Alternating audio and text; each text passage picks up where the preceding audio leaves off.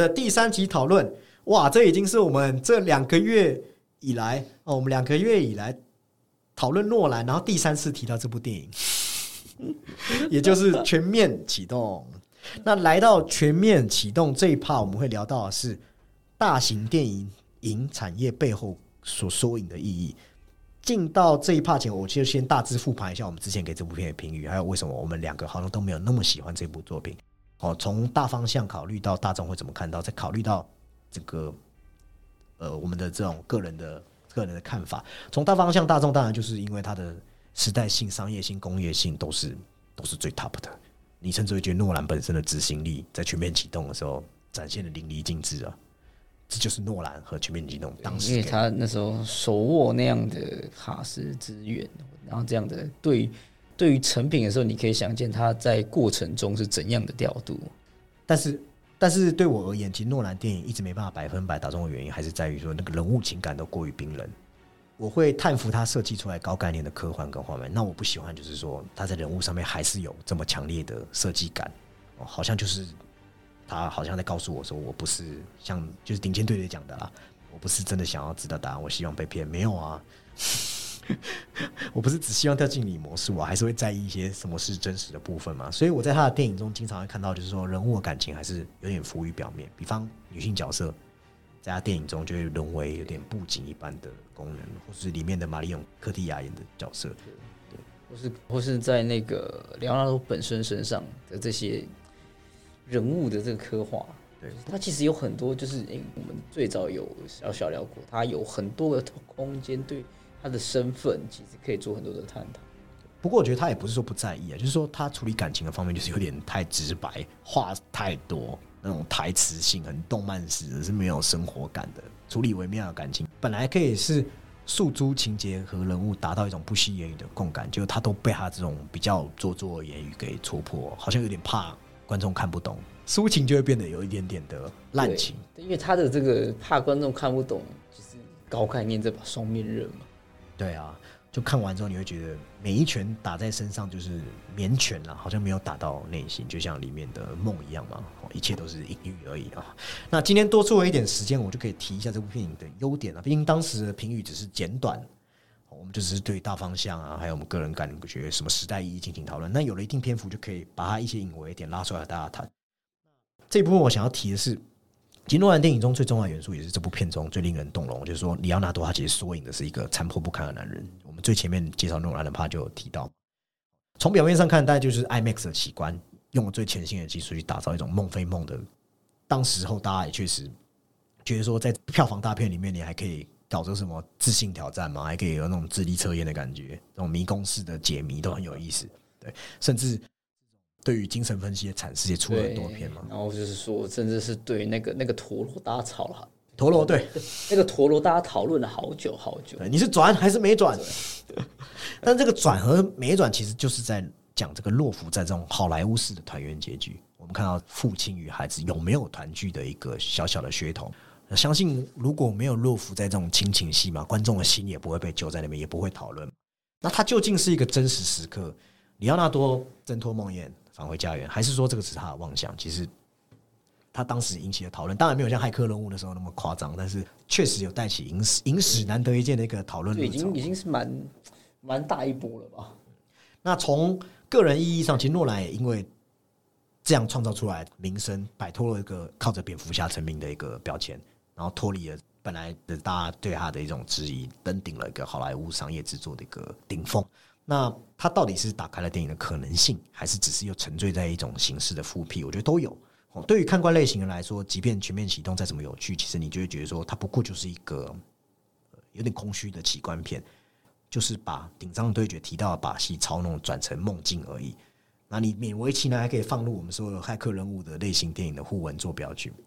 那至少在创作这件事上，你会觉得他是有点了无新意的。甚至像鸡哥这种人，还会提到精明。哇，这个就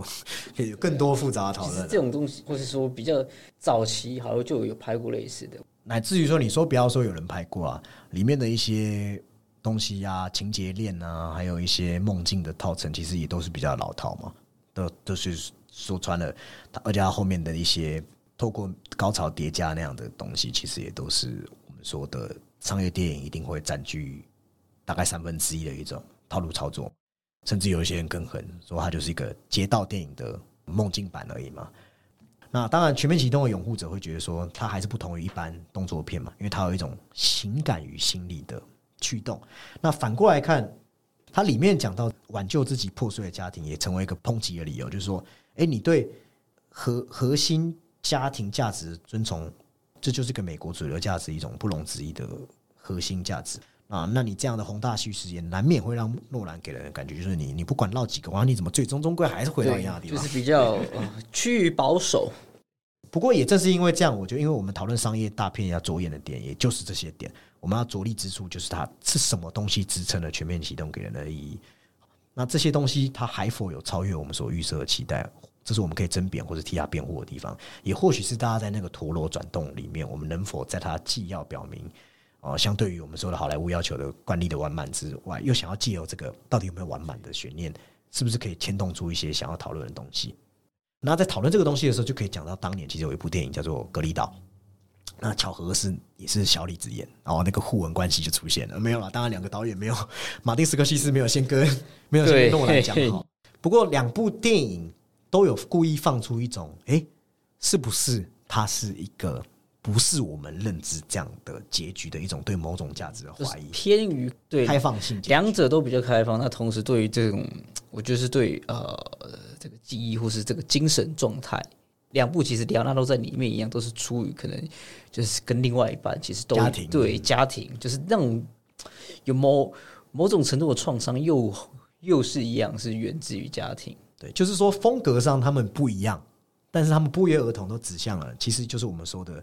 当时的商业电影一定要反映出当时可以隐约的去牵动，就是社会的观众微弱焦虑。其实就是要来到当时的美国社会，有经历过都知道，就是说当时是二零零八年以后，那时候美国是金融金融灾难嘛，那电影业一定会也要这样相对承受的一定的伤害，因为金融海啸，那直接伤害了美国社会主体，尤其是我们说的中产阶级。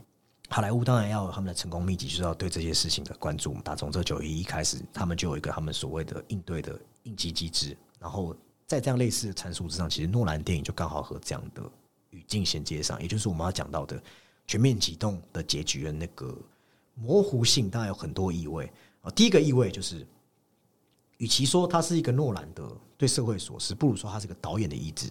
就诺兰当时在做的事情，已经不是钢铁人那种英雄白日梦，而是他要告诉你，你不要再做那些白日梦逃避了，而是我们要在电影，在我的电影中，你撞见了你看到和现实有重逢的东西。然后你再以梦的方式去回去我们心中的恐惧，就有点像里奥纳多在里面做的事嘛。这个有点此梦非彼梦，是诺兰有做到要讨论的点。当然，这是我们作为一个我们觉得说，哎，你梦境可能太清晰，但是这也是个点可以被我们拉出来详谈的。因为说一般来说，做梦的体验是要模模糊糊、虚虚幻幻，有点像穆赫兰大道那样啊。对，它要很不讲求逻辑，其实很破碎的。因为全面启动的梦显现。这两个最基本的反梦和非梦特质，就是我刚才讲的，它其实就是一个无比清晰，而且还是可以共享的梦。里面还设计很多理性结构嘛，包含我们看到那个楼梯嘛，折叠的巴黎城啊，梦中梦啊什么的那种时间还成等比级数什么的。但无论是什么梦，在里面就变成一种科学理性的陈述，对吧？那洛兰之所以要做那么清晰，我觉得是不是就是要让他跟我们知道，就是我们看上去也是无比清晰的社会有一个呼应，确实有可能是这样。那同时之间，他选择了一种大家可以理解的，也就是他的母题，就是我们之前讲过，有点类似骇客任务，就是说我们说的我所感知的真实是不是一种假的的这样的一种大家很熟悉的，沿着这个路径继续推进这种结构，搞不好诺兰他是有塞一些在旧有或是在对标现今社会下的一些出口。而那个出口就是那个陀螺，那个陀螺代表的就是一种影片要讲的说，哎，影片在讲什么？他写男人的亲情，也写男人的爱情，只是这个东西在全面启动里面是彼此抗衡的，也可以说是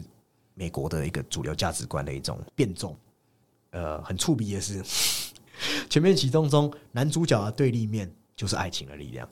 而且他的反派就是自己最亲爱的人，就是爱女主角，而且是基于老婆对永远在一起的执念。好，于是这两个人的世界就成了我们说的家庭团圆的一个最大阻碍。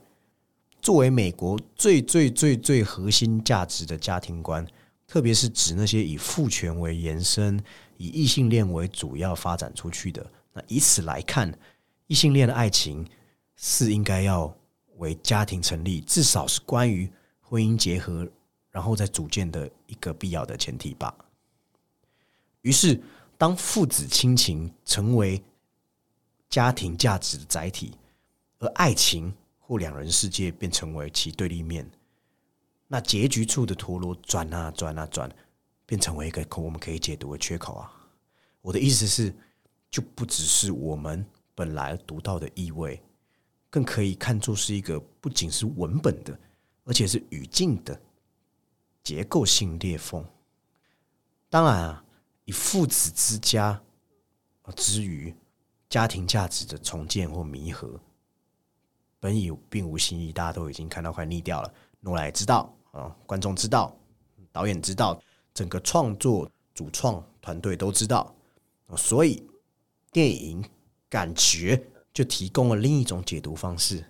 我觉得很有意思的是，一方面他当然想要摆脱我们以往传统电影对父权的讨论，因为美国主流价值也是有东西要跳脱的嘛，至少我们要变奏出另外一种小团圆的形式。那全面启动的特别之处就是，他以父子去对抗两人世界，不仅仅是玩出一种新的主流叙事，而且精准对标今日美国的一种现实，更将爱情视为某种梦魇。因为爱情除了可以作为浪漫主题的母题，爱情也有一种疯狂而理性的一种对意蕴在。就是比较呃，应该是非理性的。所以，如果你去看，你会以为他好像要削弱女性和爱情，然后去弱化我们说个人主义在美国主流文化承担的那种太大的分量。但是其实啊，但是其实它有趣的就是里面的东西是关于一个梦境的植入，包含对富的东西。你看里面那个富翁不是他们要在千钧一发之际，百万老富翁弥留前。为里头那位继承人儿子，也是席琳·墨菲演的奥本海默，续上他们安排的关于父亲最后的遗言，但里头的遗言不是给这位儿子，这位与父亲在世关系已然决裂的儿子再次绝望，并不是，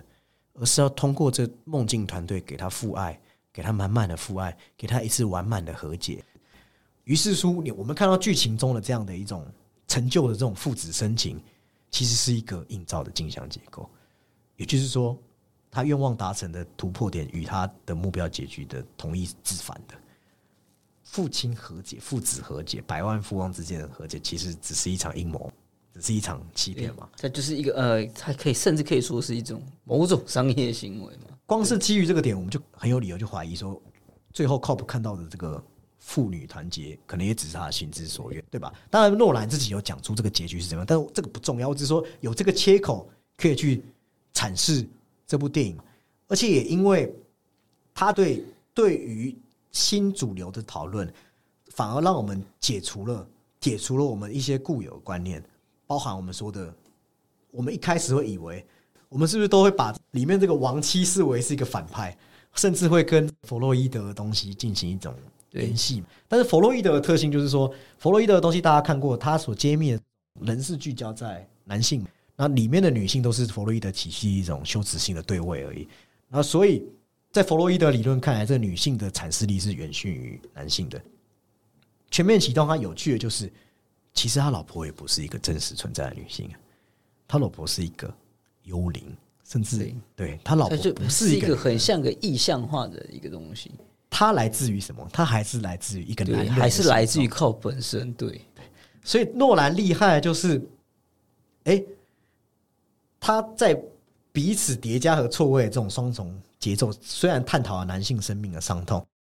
而且也巧妙的不得罪了男女两方，就绕开我们说的美国社会那个很政治敏感的那一条线。包含最近大家在看某一部电影，也发现这种敏感也都是还是存在。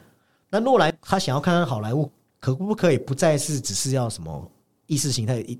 只能是什么反战、女权主义，或是什么冷战的意识形态对抗，或是左翼力量对抗，而是现今的多元文化论。所以在全面启动中，他老婆只是幻象，你不能去批评，也不能去定型，也不能去妖魔他，因为他已经很清晰告诉你，那不是任何女性的真身，他甚至连鬼魂都不是，他是来自于 COP 潜意识吧？是潜意识，是一种可能是甚至是无知觉，而且是来自于过去经验的。甚至对立党会跟你说，没有啊，这老婆有病啊，她机关算尽就是要让老公陷入万劫不复。当然不是啊，也是她老公在她心灵植入了怀疑自己的一个种子，才让她以假乱真，认知出现问题。所以罪魁祸首还是他这个男人啊。再到后面，其实很多批评的人就会说，就是说两个人既然进入梦中，哦，难道你是说男人比较理性吗？为什么男生可以没有被那个丧失分辨真与假能力，但是女性却？但是你忘记了、哦，继续看你会发现有一段是他安排，就是说你可能会以为 Cobb 为什么可以无端优于他老婆分辨能力？那在某一个场景中，你会看到两人世界里面，Cobb 其实是先窥见了他老婆的秘密，然后他老婆是在梦的深处一个儿时的屋舍角落里面藏起了自己的陀螺。那那本来是一个可以让他分辨现实的衣品。那换言之，其实不是他丧失了分辨真与幻的能力，而是他拒绝分辨，这才是关键。他宁愿流连在那个梦中世界，逃离我们说的难以跟动的女性宿命。也就是在这诺兰设置的脉络中，其实他老婆最终愿意跟她老公返返回现实，可以说根本不是她老公所植入的怀疑意念，而是他相信那时候 Cobb 给他的承诺，就是关于爱情的允诺，他们要共赴死亡，达到这个永远在一起的承诺。那至此，其实这一部电影经过我们这样讲就被立起来，因为如果是这样，那全面启动探讨就是这个这个男生从头到尾都不是，都都是这个很孤独的生命创伤的。所以后面就是基于的那的那些陀螺上的讨论，我才会觉得，就是你用类似于这一层角度看的话，其实他有没有导演其实不重要，就是在是在靠本身的这个想法跟认知。乃至于说后后面就是我们说的开头被冲刷到海滩，再对标到最后，他来到这个斋藤面前，结尾处他们回到这个场景，然后完成男人之间的承诺。那如果你再继续用弗洛伊德的概念，他们在潮汐在海滩上，然后昏迷苏醒，从死亡走向新生，这就是一个关于从母亲胎中出生的意象，又关于到男人的里面的这种呼应男性本能。我觉得那是很有趣的一个想象与象征的组合，但我不知道诺兰有没有去依照欲望理论来陈述。但是对对于现实的争议，我觉得诺兰是真正玩弄了一个迷宫或反转游戏。当然，他呈现的方式可能过做的太类型了，不然其实他很多地方是哦要赋予所谓的母性意象的。好，也正是他老婆所固执的那种两人世界之所在。所以，与其讨论他的老婆，不如看到。Cup 里面那种男生的这样的创伤性的内核，我们可以把全面启动视为一种男性个体心灵悲伤的故事。这也是为何呃，这样我认为很类型、有点成就价值的故事，在混搭科幻类型后，他在二零一零年可以取得那么巨大的成功原因。确实，人物上面看上去写的很浅薄，但是他内隐。的可能却有很深的意味，而且这个很深的意味是因为它与当今的价值呈现一种呼应。如果没有的话，可能观众也没有这种潜意识被拨弄。比较对，而且他还为用了很有趣的方式避开了我们说的政治政治正确上面的抨击，那和美国社会现实的意向就产生一种相应成趣的效果。于是，它不只是男人伤痛，不仅仅是关于男人回家，陀螺的转动也可能代表回不了家。还有比负在当前主流意识形态下的不同思考。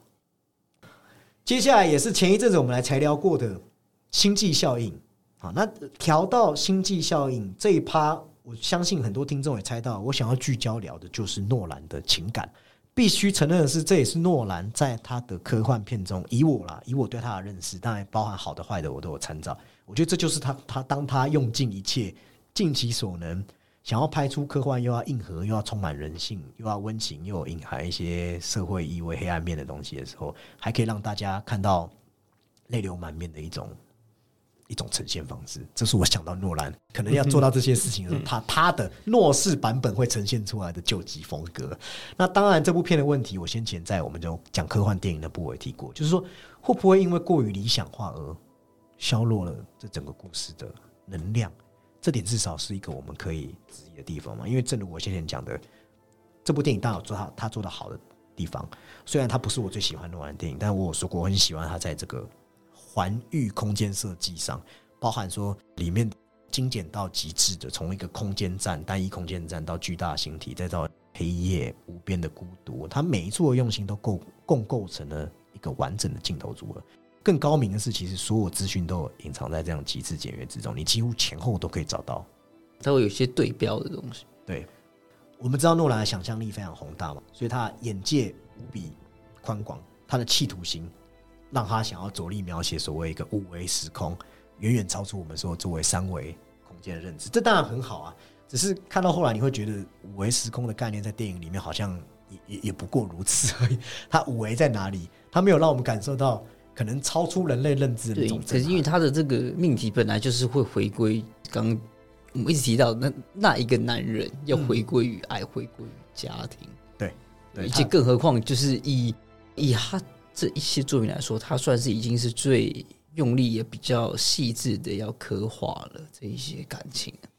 对，就是他的用心刻画，你可以感受到说，你前面即使觉得有点沉闷，但是后面就是真的环环相扣，让对他他前面的沉闷其实就是为了后面的爆发，这其实是可以是可以接受，你也可以感受的。对，而且同时他很喜欢那种双重性人物互为镜像，也可以在星际效应看到他用在父女之间双重叙事嘛，两对父女诠释父爱与子女之爱这个主题，然后巧妙的穿穿行在有忠诚的部分，有背叛的部分，有幻灭。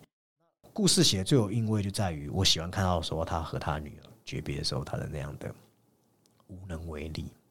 哦，看起来好像他虽然留下手表，意图以此作为一个穿越时空阻隔性，然后他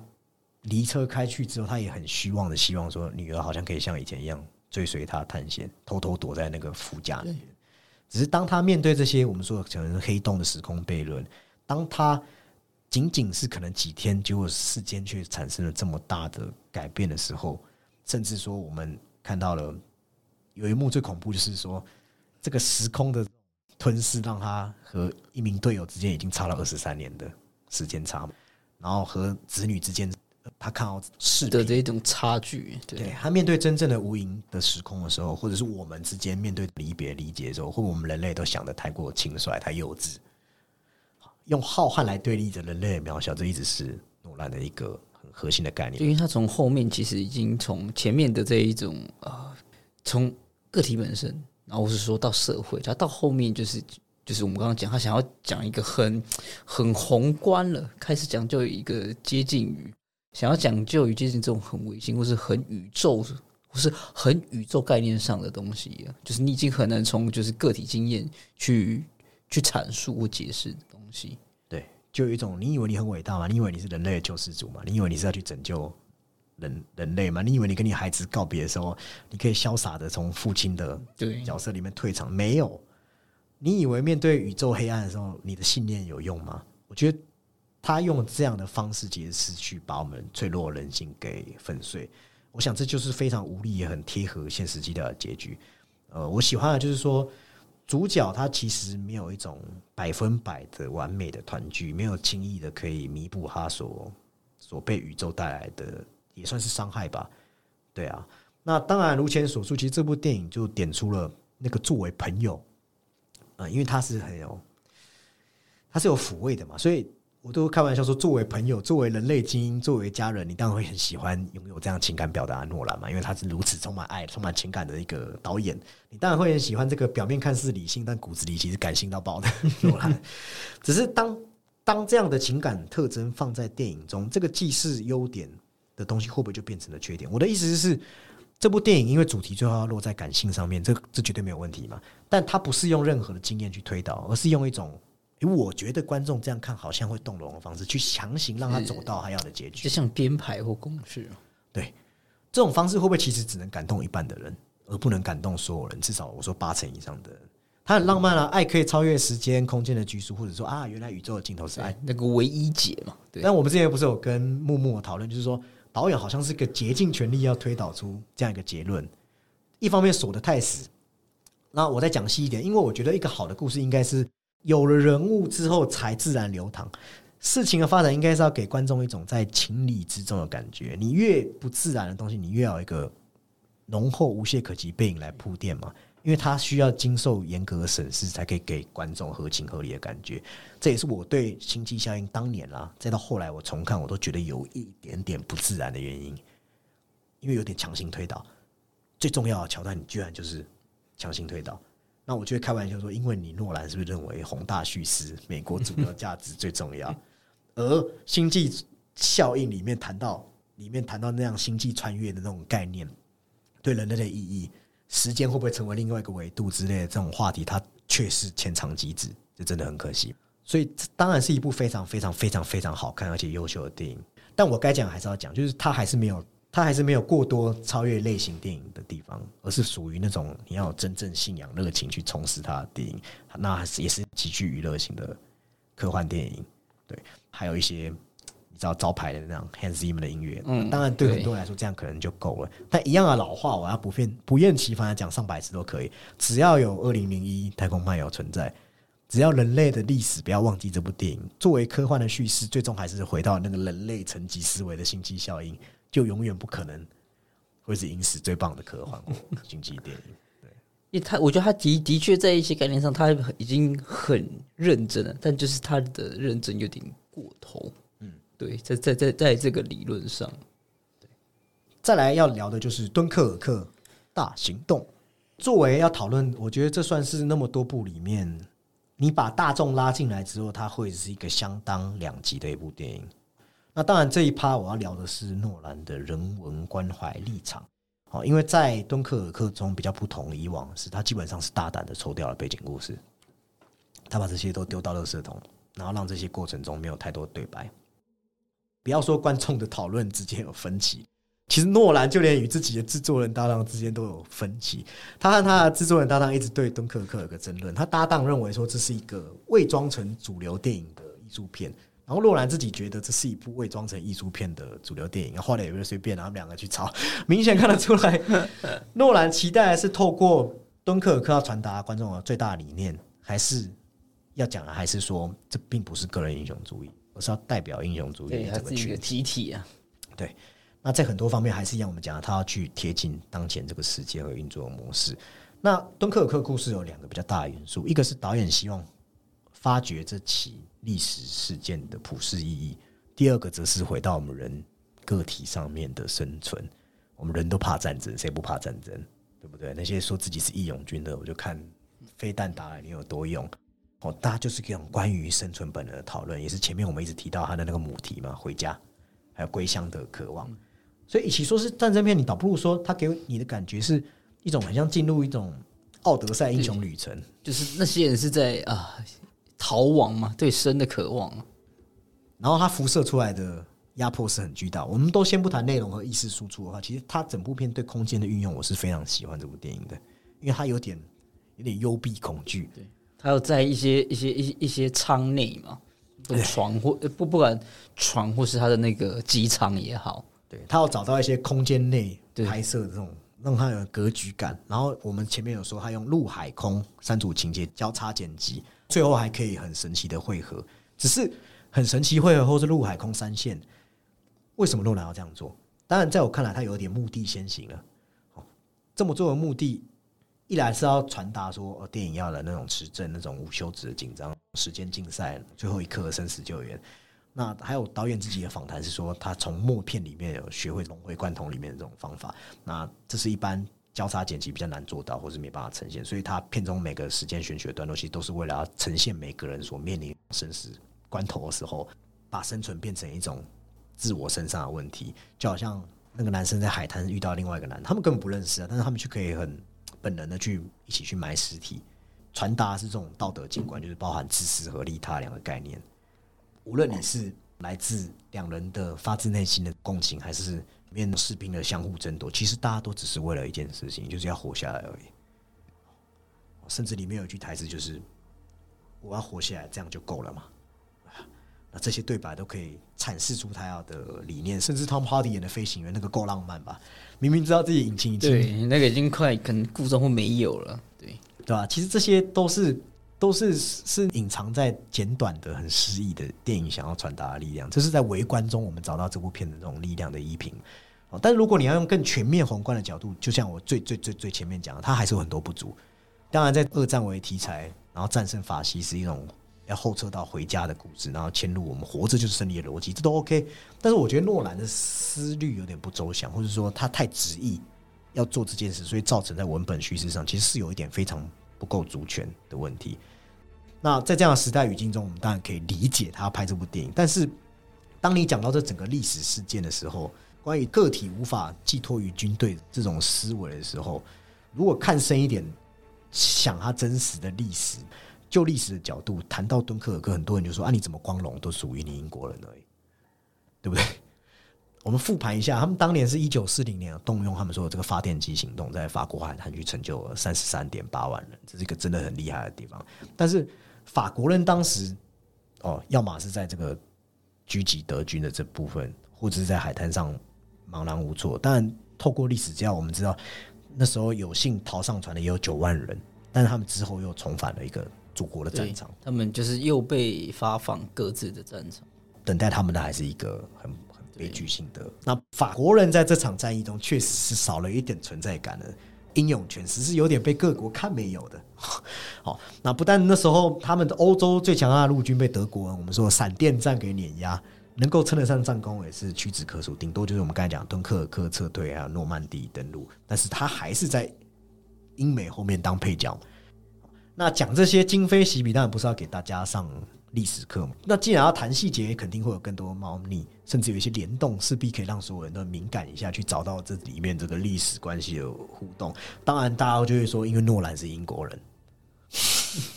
敦刻尔克是非常美国，对这个节很华纳。你在敦刻尔克海滩上实地取景，只是你法国人的参与也真的不多嘛？连片中饰演法国人那个小兵也是英国演员，就是寥寥可数。对，甚至里面关于这个法国人的讨论也很少，但这也无妨，因为我们说凡事不要那么政治正确哦，演员或主演什么的也不用如此斤斤计较。但在影像呢，其实除了开头几个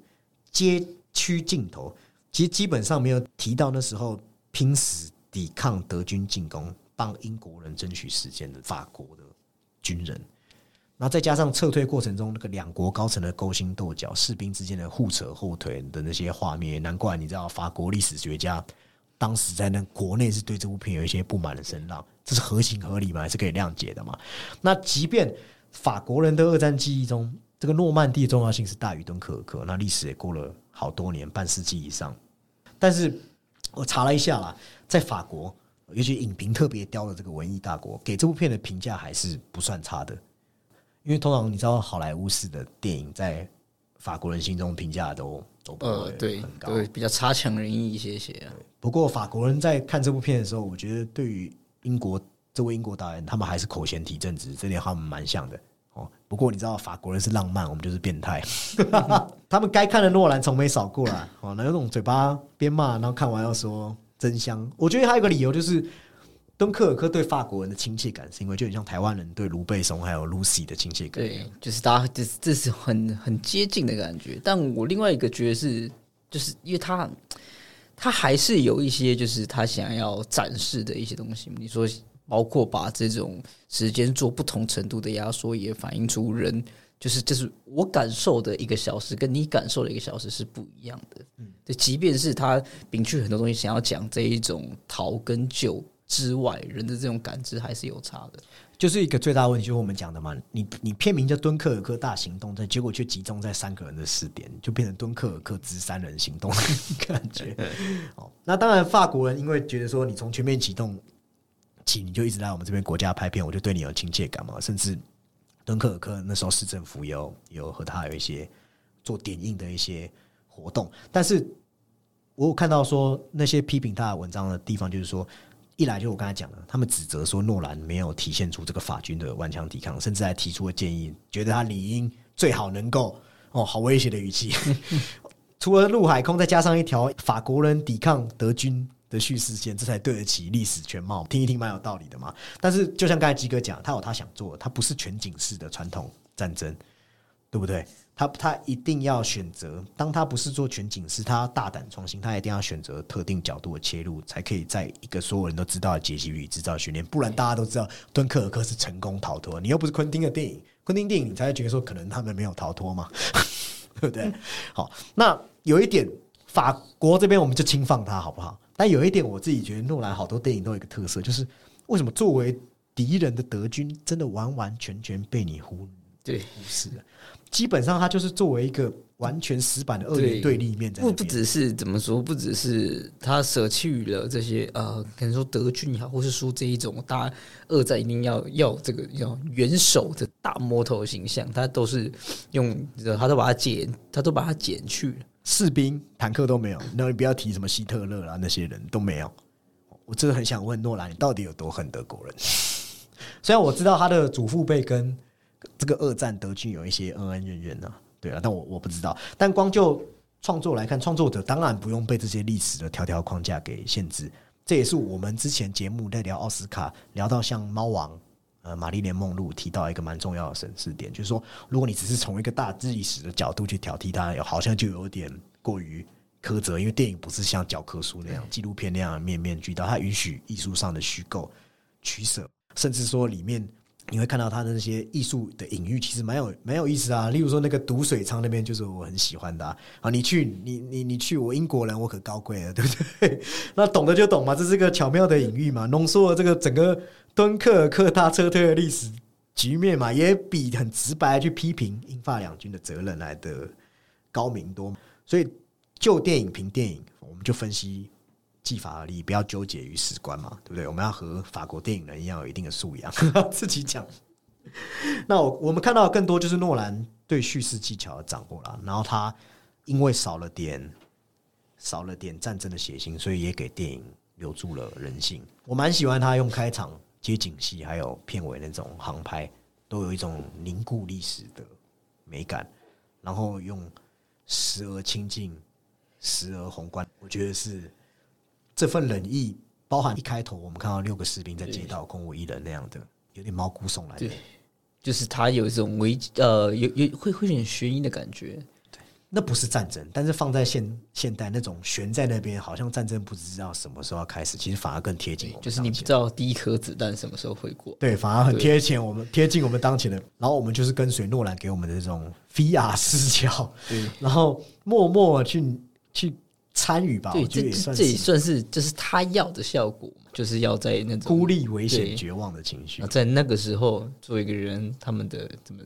想逃、害怕等等的情绪或行为，而且他其实很刻意强调一些细节，我觉得是很棒啊，例如说一些细腻的质感嘛，例如说士兵的伤口，还有声响、水滴声、空中的声音，还有子弹、子弹的声音。虽然虽然你不能说它是一部很优秀的战争作品，但起码我觉得它有借此要拉近，因为他好像呃，诺兰自己有提过，他不是想要拍就是广义上的战争电影，因为他好的战争作品，其实在可能西线或是这种长袖雷鹰大兵之前就已经有过了。对，而且他就不会再像过去一直强调自己的摄影或剪辑技术，而是只专注在自己要的一切重剪，然后相信荧幕上面的力量，这件事是还不错。当然，很明显可以看得出来，诺兰他想避开传统战争片的窠臼，所以所有的视听手段都力求他心中要的真实感官，但就是拍的太干净了。的确，有让观影的我们体验到了荧幕里头人物逃命的一份焦灼感和紧张心绪，但是通篇主观角度的感官震撼，实际上就像我讲的一样，也架空了真实的历史。这样的加减法，我不能说很对很错，有它的利弊优劣，我无法一口评判。但如果就诺兰要的目的，他也确实达到了，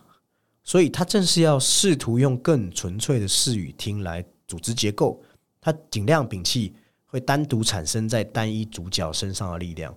于是对每个人的故事就只能浅尝即止，而一些发生在个人。身上的动人力量也确实有些场面是有力的，虽然还是不够多。因为我刚才有提嘛，他每一份每一个人的故事都是浅尝而已，味道都快来了，却随即被中断。那比较让人打动的，当然是在于那些营救的行动，就解救了我们常说的诺兰可能在这一部片或过往的电影有一点过于浮于表面的感官震撼，总算有深入到一点点心灵的触碰。然而可惜在，因为诺兰就曾坚持要这样的操作这整部电影，所以这些时刻在本片也就是仅仅会一点点扩散。不急就结束，转瞬即逝。因为三段式的这样交错的结构，又会立马催促着我们又该转场了哦。但对于战争片来说，它确实提供了一种另类表述，但也看到在其新鲜形式的外表之下，也就是双面刃的效果，导致人物塑造的单薄，时常给人很断裂的感觉。但是从结果来看，你还是要称赞诺兰有愿意改变、有愿意尝试一份可嘉的勇气。那好与坏就因人而异喽。因为一般来说，诺兰会让观众进行思考，还会强化、刺激观众感官。但是敦刻尔克不一样，它的门槛定位就变得比较高。我觉得比较像是一场发人省思的装置艺术，有点比较类似这种感觉。但是你说电影技巧，它没有吗？在用 IMAX 的技术上面，它又是拍的我觉得最有气势的一部。虽然我们都开玩笑说是种虚拟现实体验，好，尽管这就是它的问题嘛，它无法反映出。敦刻尔克的全貌，但作为一款，哎，你可以选择三人视角的游戏，你又不能说它是失败的。好，接下来这一部，我不知道鸡哥有没有跟我一样的感觉，就是这是我诺兰里面算是比较有点到最不喜欢的一部，也就是《天人》。你说到最不喜欢，倒不至于，但是就是，哎，这个是我们好像在第一部有说过吧？嗯，对，就是我觉得它是东东西。的元素是极为过载，然后他把也应该也是把你说理论也好，或是所谓的这一种物理，它就是非常就是你知道把堆砌的很高。我记得我那时候跟我朋友看完，我们在呃，因为其实诶，我们看的那个场次看完之后，然后我们在那边是有时间做，我们做了好大概可能做至少可能十五二十分钟，我们一直在 拆解到底要怎么看这部电影。所以，我我觉得他从未去克制他对这种宏大、对技术拼贴的崇拜，因为他这种东西不像是就是我们可以讨论比较像情感面的，而是我们要很很比较专注，用一种很逻辑性、很科学性的东西，在在在在探究它，有点像是在做做题目的感觉。那个叫以前那叫什么科展哦，科展对，就是你，他当然其实。也是一种乐趣，但是你每一部电影都往这个方面走的时候，或许是有讨论的空间，就是它是不是一个这么好的呈现。所以我也必须说，我觉得这是如此张狂的诺兰最接近走火入魔的一次。他是一次他在这个导演主导下，有点肆无忌惮宣泄，想要强烈把自己所有的优缺点都展示出最大化。所以来到天人这一趴。我可以很直白的说，这一趴我们要聊的就是一个叫做炫技的东西。正因为他有这样的特质，所以他这部片呈现的讨论就是说，喜欢的人会很喜欢，那抵触的人会很抵触。这就是最能代表这一概念，没有之一。对，因为很多导演他们都会想要去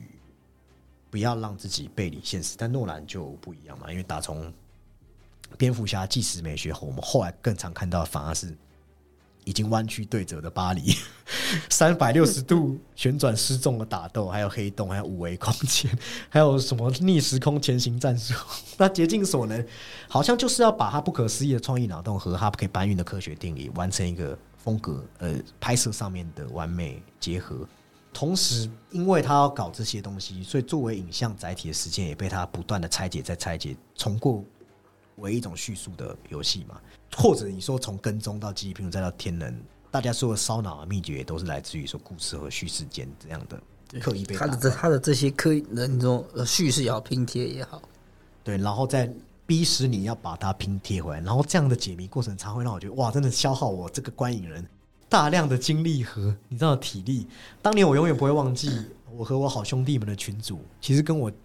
鸡哥是同一个群主，但鸡哥那时候还没有出现在群主，大家可能不知道这件事情。那时候我们全部人都在拼装这部电影，然后就产生一个很有趣的现象，就是不懂得去问懂的人，那不懂的在经过解释后，也好像非懂是懂。那反正总之，他那时候让其实脑袋也没有很好的小弟，我也是觉得过于晦涩了。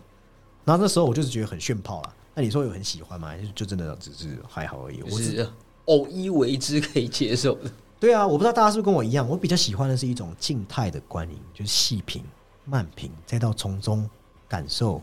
影像的魅力。但在我的观点中，我会觉得诺兰好像只是把影片转为一种可玩的游戏，只是说差别在于说，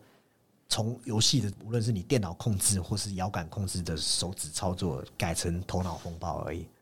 然后，于是乎，他的电影就会建立起大量的拉里拉扎的规则、世界观的建构。哦，过去我们顶多说是 VR 体验，但是现在他去设计一款最难的游戏，连要怎么设计子弹，我们说那个设计回接子弹都变成一种，你知道我开什么？你知道这个梗吗？我觉得那个射击子弹就这种那个媲美吴克群的 反作用力 大师。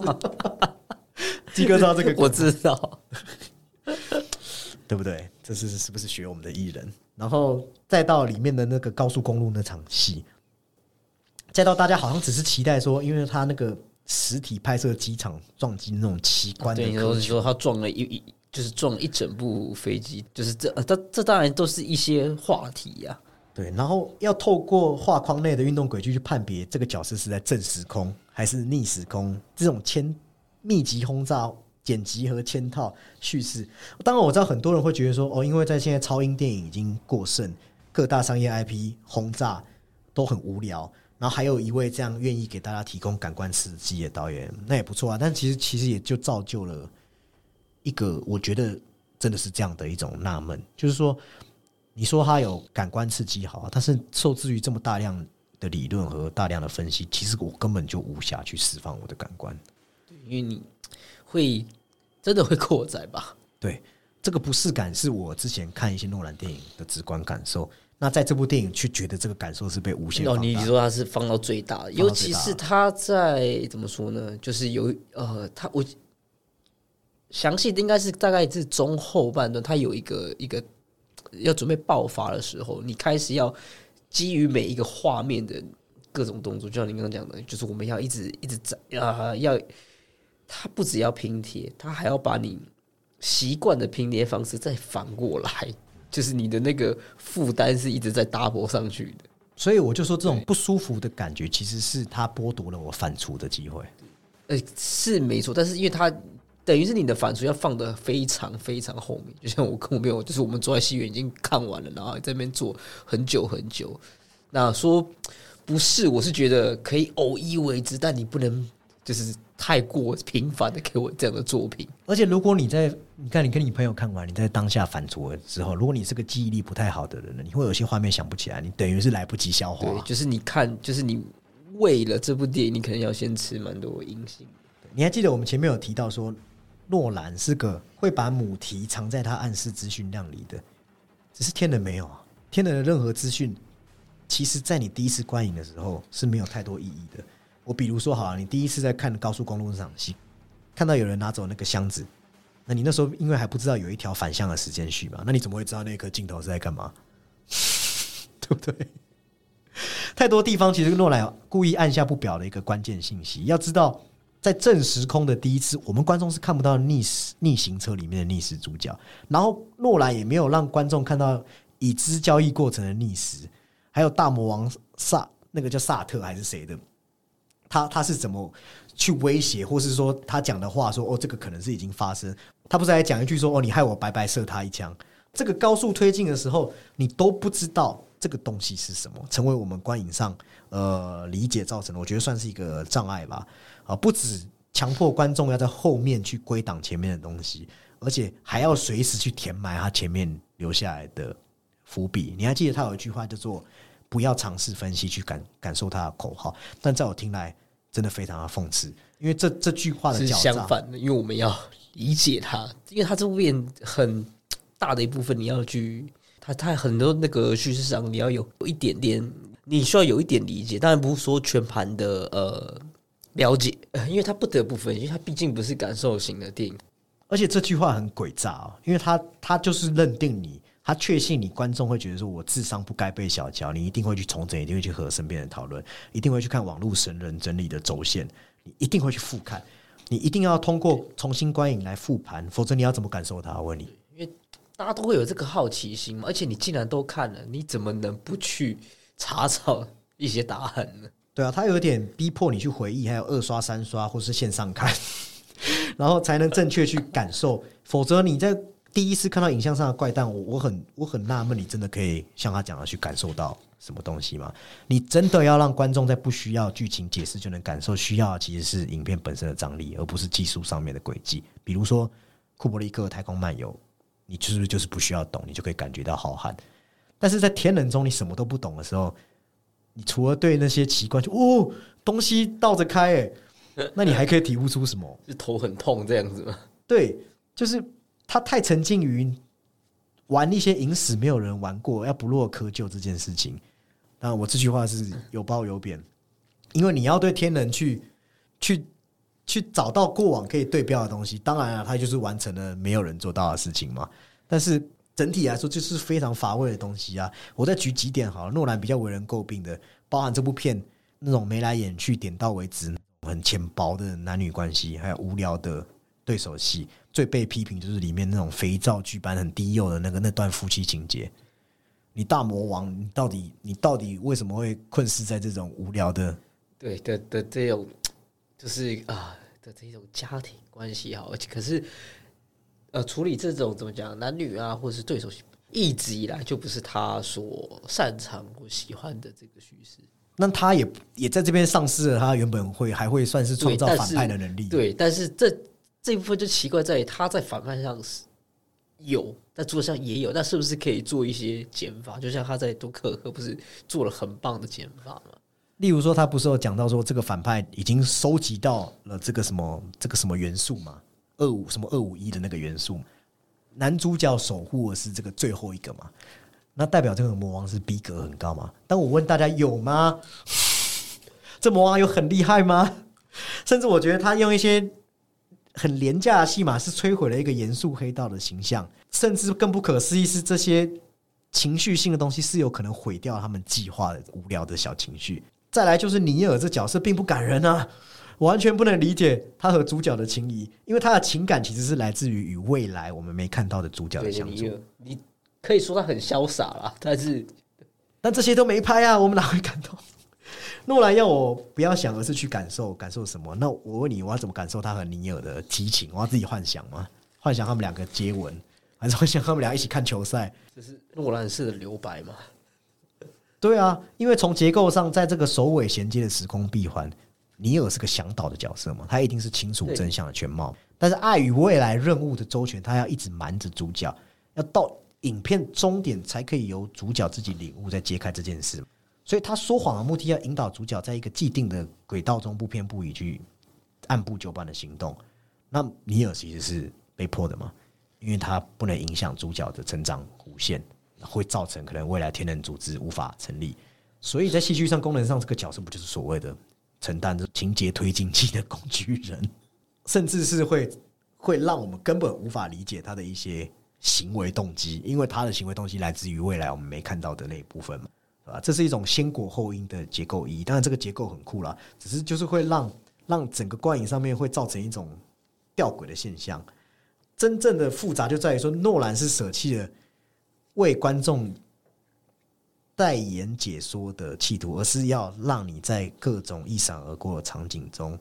可以自己去对比出顺和逆之间的异同，然后以此再自问自答。所以这就变成全部电影都变成了只是我们在看一个任务过场。那意义是三小没有，那义气呢也没有，没有开玩笑的哦。就算有，都在未来你还不知道的时候。那于是这样的操作就会让我反问一件事情：这真的适合电影吗？